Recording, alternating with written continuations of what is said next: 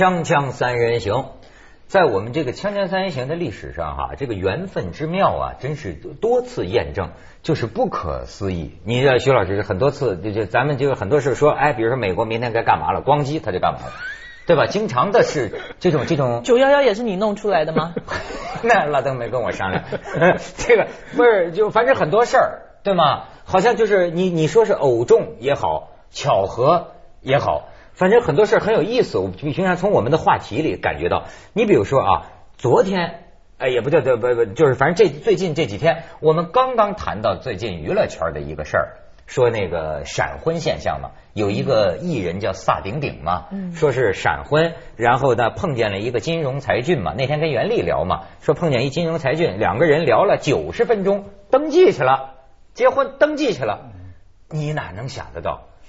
转头就碰见广美了，广美在飞机上撞上这金融才俊了，我天哪，这广美，我这样子先爆料吗？还跟他讲了不止九十分钟的话。我跟你说，我现在发现有的女的吧，她专门吸引金融才俊，她磁场接近。你看广美找的这个人，对吧？就是这种这种才俊嘛，才俊嘛。哎，给我们介绍一下这个，因为大大大家都特好奇，就是这个闪婚的这个金融才俊到底是什么人？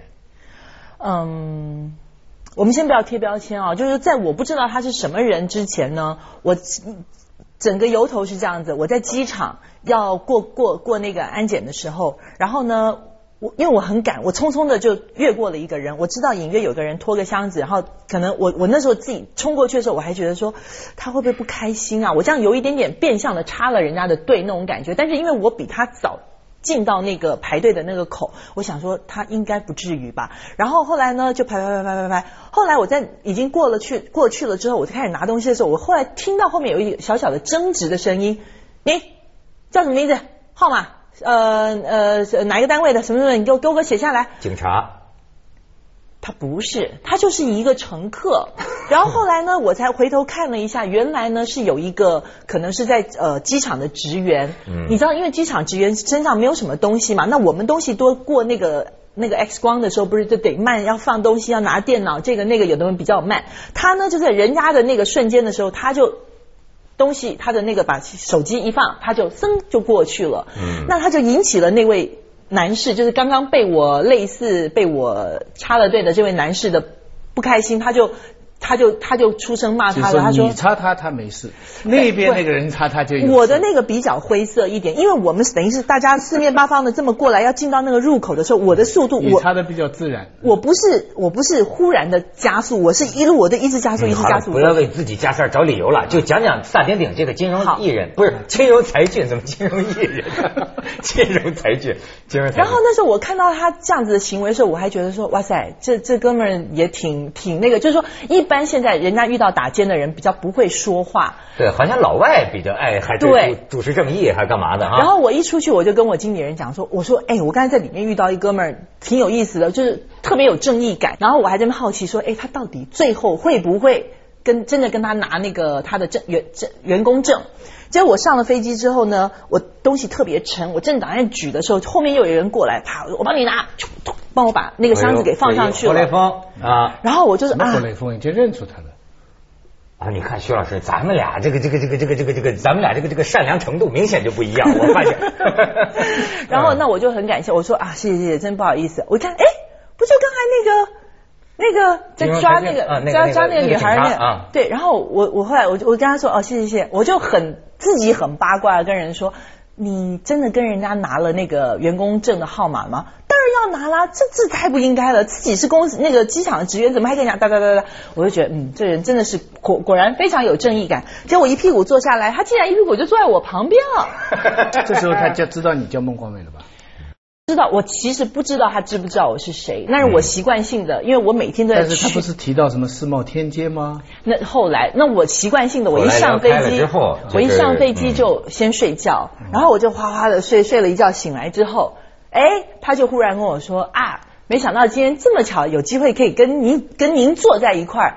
那那时候我就知道，哦，原来他应该是认出我来了。嗯然后后来他就开始，他非常健谈，非常健谈的一个人，那个，然后他就开始哗哗就讲自己很多很多的事情，然后就告诉我说，哈，呃，我们怎么样，我我老婆怎么样，我老婆怎么样，就一直满嘴他老婆老婆。我心里想，我跟你很熟吗？我认识你老婆吗？为什么你一直说你老婆呢？然后他就开始跟我讲他跟他老婆认识的经历啊，等等等等。就讲闪婚，就讲闪婚，他说我们现在是号称演艺界里，他说是那那种什么认识几天几个月结婚的，我们这才是真真正正的闪婚。如果我没有记错的话，他应该是跟我讲说，十五分钟之内基本上就把双方的一些呃大家的所谓的条件就说的很清楚、很明白。真是金融财经呐、这是是这，当然你跟他而且比报十五分钟对比报道的时间大大缩短。报道说九十分钟嘛，金融财俊私下跟你聊说十五分钟搞定，我天，对，因为其实这样可能整个相亲的过程是九十分钟，但是就是说两个人就觉得说，那女方你你心里想的要什么，男方你心里想的要什么，哎，结果可能双方的一些想法跟一些呃需需要的东西，我觉得是不谋而合。一拍即合，对这就是，哎呦，真是。然后呢，那我就觉得很神奇啊！然后后来，但是因为我这人，我我也不好意思问人家说，那你老婆是谁啊？什么？嗯我就忍着，我就一直听听听听到最后，终于他告诉我是什么人了。后来后来我才知道，原来是这个大名鼎鼎的那个萨顶顶，大名鼎鼎的萨顶顶。哎，这是你说他巧遇金融才俊啊，而且呢，你可以看得出来，这基本上就是这种，他不是相亲呐、因为报道讲啊，他他们俩就是由完全不相识啊，嗯，这算邂逅吧，萍水相逢啊，是吗？我啊以为、我以为是人家介绍的。反正我看八卦就是讲，就是萍水相逢啊，九十分钟就登记，这可见你看，首先是个飞机上碰到也算邂逅吧？啊啊啊，对，但是人广美已经有金融才俊了，你们这 你们这不知道沙丁顶听到你这番陈述是什么感想？哎不会，我觉得很棒的，因为这个男人他真的是，就是所有的交谈里面的每三句话又就是太平洋警察，又是活雷锋，哎，又是 gentleman，又是金融，你说说这还有什么不好啊？他他每三句话里面一定会有一句“我太太怎么样，我太太怎么样”，时时刻刻这是很重要的我觉得这个太重要了。时时刻刻把太太挂在挂在嘴头，哦这但是，而且他他是真的觉得自己，他真的觉得他太太非常优秀。嗯他告诉我啊，他可以自己作词作曲，又怎么样原创，哒哒哒哒。然后那个他太太不是入入围了那个香港金像奖的一个音音乐项目的一个提名，嗯他还发短信告诉我呢。哎，他真的啊是以自己的太太为荣，我觉得这个很重要的。很重要，很重要，嗯真的是胡。兰成后来在武汉追那个小护士的时候啊，他也什么他拼命夸张爱玲的，他什么都告诉那个小护士的。这是两个性质的问题。OK OK OK 胡兰成 OK 胡 OK 兰成继续继续继续胡兰成不是不是可以可以继续你这事儿 这这。胡兰成道行这就深了。他他他他说的是，就是说啊，他跟你呀嗯，他秀你呢嗯，但是他夸他的太太，对。这据说是更高深的功夫。他他是这样的，他就是说，他一是花言巧语嘛，第二就马上要提出跟人家结婚，他都是非常快的。他马上跟人家结，第三呢花女人，闪婚派第第三呢花女人钱，但是第四最重要的就是他一切坦白，他而且他跟你碰到的时候，他碰到一个女的，他就会说我前面有谁有谁，他怎么好怎么好怎么好。再有他最早还有个什么，就就这么一路坦白。当然了，你碰到那个今年才俊不一样了，完全性质不一样的，哎 我们不要再这样来讨论问题。但是也有这样的男的，对不对？竹筒倒豆子，看来啊是好的。嗯，所以说啊，这个要不光明磊落还是说真话，你知道吗？还是要说真话，要打假还是要就是不管什么情况不管什么情况，说真话是当今社会所必须，对吧？甚至后来最后他跪在那个那个吴四宝的太太佘爱珍的膝盖前面的时候，他也把他张爱玲啊、小周啊、范秀美的故事全盘托出。最后那个那个黑帮的老婆就跟他说：“嗯你那个护士就不能来往了，你张爱玲你要来往还可以。”就跟胡兰成说，也是全盘托出的。哦，今生基本上啊是用过去的情史啊。在争取未来的情史，对对吧？这就这好好学习一下。锵锵三人行，广告之后见。怎么？咱们现在总是拿这个一时兴起的话题干扰了本来要谈的话题。不是要讲 hotel 吗？本来要讲金融才俊呢，对，不是不是，本来要讲酒店呢，怎么在讲金融才俊？接你不是碰见金融才俊了吗？接下来就谈谈这个到酒店的问题啊。哎，你不是讲你住过什么酒店，令你印象最深的？没有，因为我刚才在吃一块我兜里的饼干，我才想起来啊，这饼干是从那个酒店里带出来的，我就忽然想什么都敞开吃是吧？对，什么都可以敞开吃，因为你知道我们这种每天都在飞的人，飞机好不好，酒店好不好，其实会影响到你整天的情绪跟你工作的一个状态。所以为什么我刚才忽然想吹吹迪拜，吹吹迪拜的帆船，对对对，给给给给给大家得通报一下哈，广美同志住过迪拜的翻七星级的那个酒店的总总统统套房，我天哪！旁边，而且套房，套房，谁谁谁谁花钱？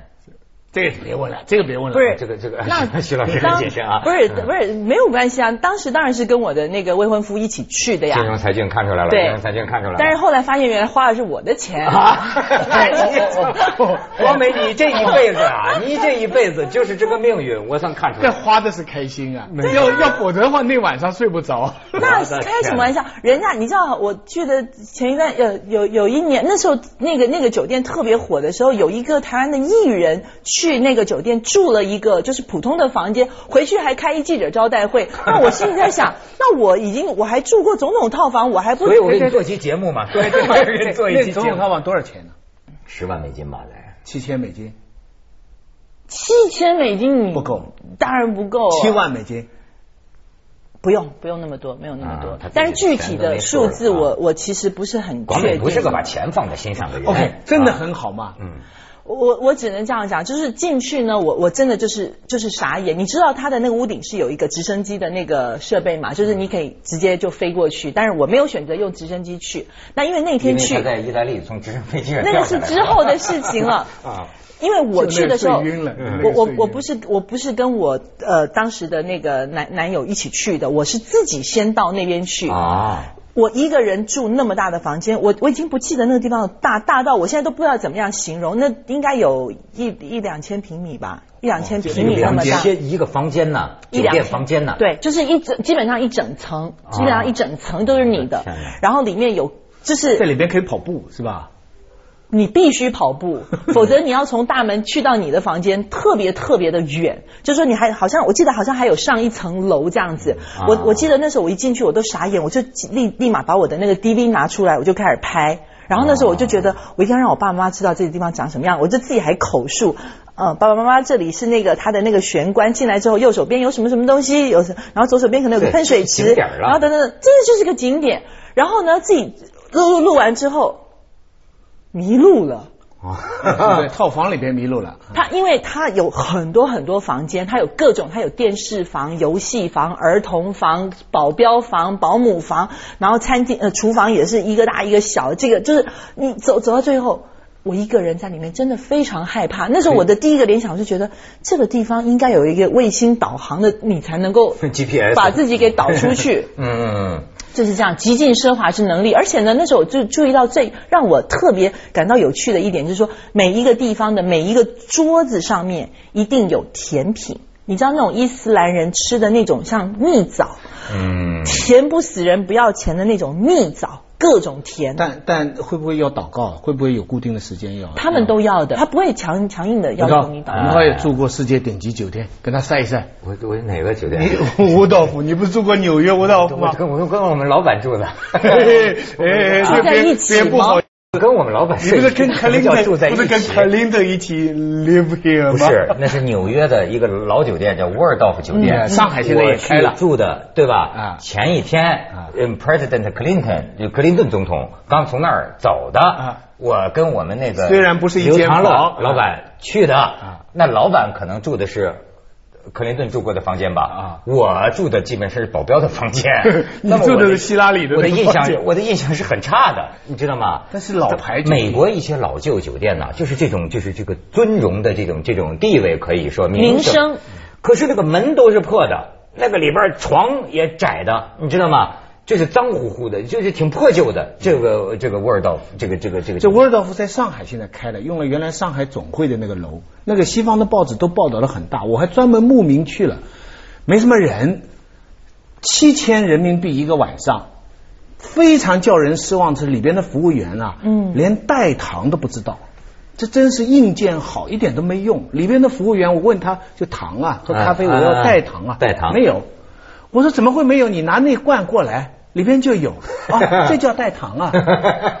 现在差的就是这个软件，软件。很多时候，而且呢，还不是一个软件。我觉得啊，咱们，你比如说我去美国啊，我感觉到啊，还真是就新建设来讲啊，它跟我们相比，倒像个老国家了。嗯很多在中国知名的酒店，在美国的那个啊，呃看上去就是个挺破的、挺旧的那么个那么个酒店，你知道吗？哎，这个可可是在中国开的酒店，那家伙真是金碧辉煌啊，金碧辉煌。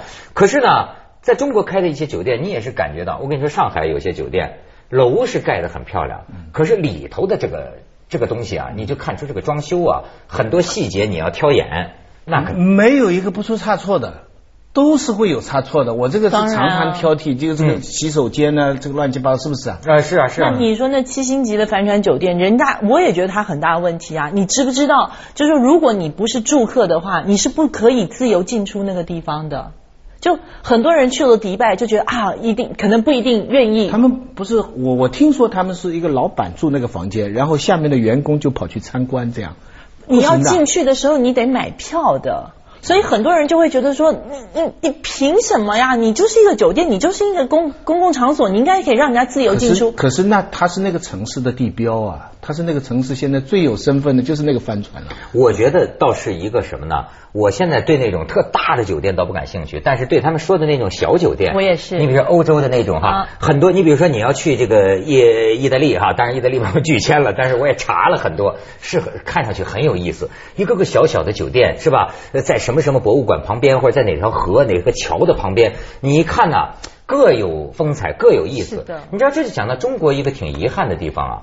我们中国最好的酒店就得是五星级的这种大酒店，各方面设施就好。可是啊，在很多风景点，你比如说漓江两岸，对吧？包括一些什么山呐、不是，就是在占据了最好位置的地方，有一些个所谓二三级的这种小酒店。实际上，这个概念如果是在欧洲的那种小，哪怕是家庭式的酒店啊，做的非常弄得都很舒服，你知道吗？我们这个呢，就是二三级，真的就是招待所的水平，床也不舒服，这撒气漏风的，你知道吗？这个就是脏乎乎的，但我就觉得就浪费，可惜。我也住过一个好酒店，我在维也纳住过一个几百年古堡的酒店。那个酒店印象深到什么地步？我 check in 的时候，旁边那个跟我一起 check in 的人，他带了个高尔夫的那个那个具啊，是 Hermes 的，嗯，就是说爱马仕的球杆爱马，仕的那个球杆带。哎呀，给了我一个这个呃呃 Julius Suite，就是那个三层楼的阁楼的那个地方，那个窗口看出去啊，大雪天嘛，就是那个雕塑，下面灯光打上来，里边的床极软，那个毛巾啊都是挂在那种暖的架子上面，拿下来都暖。枕头套很快就睡着了。枕头套上还刺上你的名字吧？呃，没有，但是我很快就睡着了。睡着了，梦里边啊，我坐在手扶拖拉机上面，坐在手扶拖拉，这个手扶拖拉机在这个山在山路上啊，就是那个车车斗就晃出了这个路面，我就随时可以会掉下去的，然后声音极响就震动，我就印象非常深。最后我醒了，醒了以后我又又跑到窗口去看这个周围的景。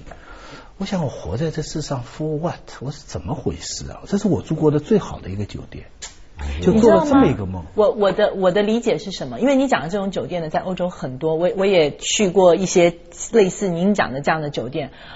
我通常在那里呢，我会睡得很很诡异，我有时候会睡不醒，甚至会睡不醒。哦，你觉得我这个是跟他酒店有关系，不是我的问题？因为我觉得是，我不觉得是你的问题，因为那样的酒堡里面，呃，酒堡那样子古堡，那样子古古老的一个一个一个古堡里面呢，那你难保会有谁其实已经在那边住了很久了，他一直没有离开，所以啊，你懂我意思吗？所以有的时候其实去那边，我我我遇到这种情况，一开始我很害怕的，然后到后来我就会觉得说，是我来做客的。是我来干扰、干扰、干扰了人家的生活，所以人家到你梦里来跟你开个小玩笑，还是干嘛干嘛，你其实也是很正常的。他这梦是当年中国上山下乡知识青年的梦，手扶拖拉机，不是那古堡幽灵国美。锵锵三人行，广告之后见。所以啊，这个这都是咱们这么聊啊，也是个气死无产阶级，你说是不是？这说不，那也没有酒店你你们住过最差的酒店是什么酒店？我睡过北京的防空洞，就在北京仁义边上，二十多个人一间，啊一块两毛钱。你要比这个，那徐老师我什么都睡过，那那个啊大通铺啊，那个这个就是呃那种乡村路边的那种二三十个人睡一个那个大通铺，你怎么睡吗？会睡那种？啊？你怎么会睡我大学的时候去社会考察，你知道吗？其实是失恋了，出去出去，哦对他以出去曾经有自我自自我放逐，自我放逐，那住在那个那种大车店，你知道吗？二三十个人，我给你个交响曲。那家晚上磨牙的、放屁的、打呼噜的、切呼噜哗，好家伙，人类种种音声啊，非常有意思。其实你别说弃子无产阶级，有的时候呢，真的就是一个你你不一定要花很多钱。你刚才讲到说比较就是住很差的酒店，我记得有一次我也在欧洲旅行，我我到一个非常巨乡下的一个地方，它就在河边，河边是什么？一个坟场。那个坟场大概也就四五十个那个那个墓碑在那里，他的那个家庭酒店就基本上就在旁边，但是。就说你去到那个，人家把那个氛围营造的那个，大概是连几百块钱的一一几百块钱一个晚上的一个酒店，几百块钱人民币啊，不不是欧欧元啊。你知道，就是早上的那个早餐，你你前一天晚上跟他讲说你 check in 半夜 check in 的，你跟他说我明天早上需要几点的 morning call，他不是打电话给你 morning call，他是直接去敲你的门。嗯，就跟你讲说，哎，早餐已经好了，你们是不是嗯准备要下来就非常人性化。我后来下来，我还问那个人说，你怎么 check in 也是你，然后叫早上叫叫醒也是你，然后你我说煮饭也是你吗？他说对啊，刚才蛋就是我替你们煎的。这我有一次跟你说，在上海住一酒店，那才叫人性化的。早上起来我睁开眼呐，我的床前有个人，擦窗户呢？不是他打扫卫生的，他就进来了。我说你怎么就进来了呢？这个他这个 当然可以进来。我那个时候住住县里的呃招招待所吧，半夜手电筒照在你脸上，查证件。很正常的，大家都是这样的。在那个时候就查你，你得有一张证明，嗯证明你是什么什么公社，你回家什么路上，嗯手电手电就照在你脸上。对，我就我就给你呃呃讲过嘛，有一个香港朋友亲自跟我讲的经历，下阳痿了，下阳痿了，当时就在他在这个酒店里住着，哐一下子门被推开，就戴着头盔拿着冲锋枪的几个警察呀，咔着就你知道楼下阳痿，他他本他在做事情，接着下来为您播出你知道吗？《珍宝总动员》。进错房了，不是抓的他，进错房了。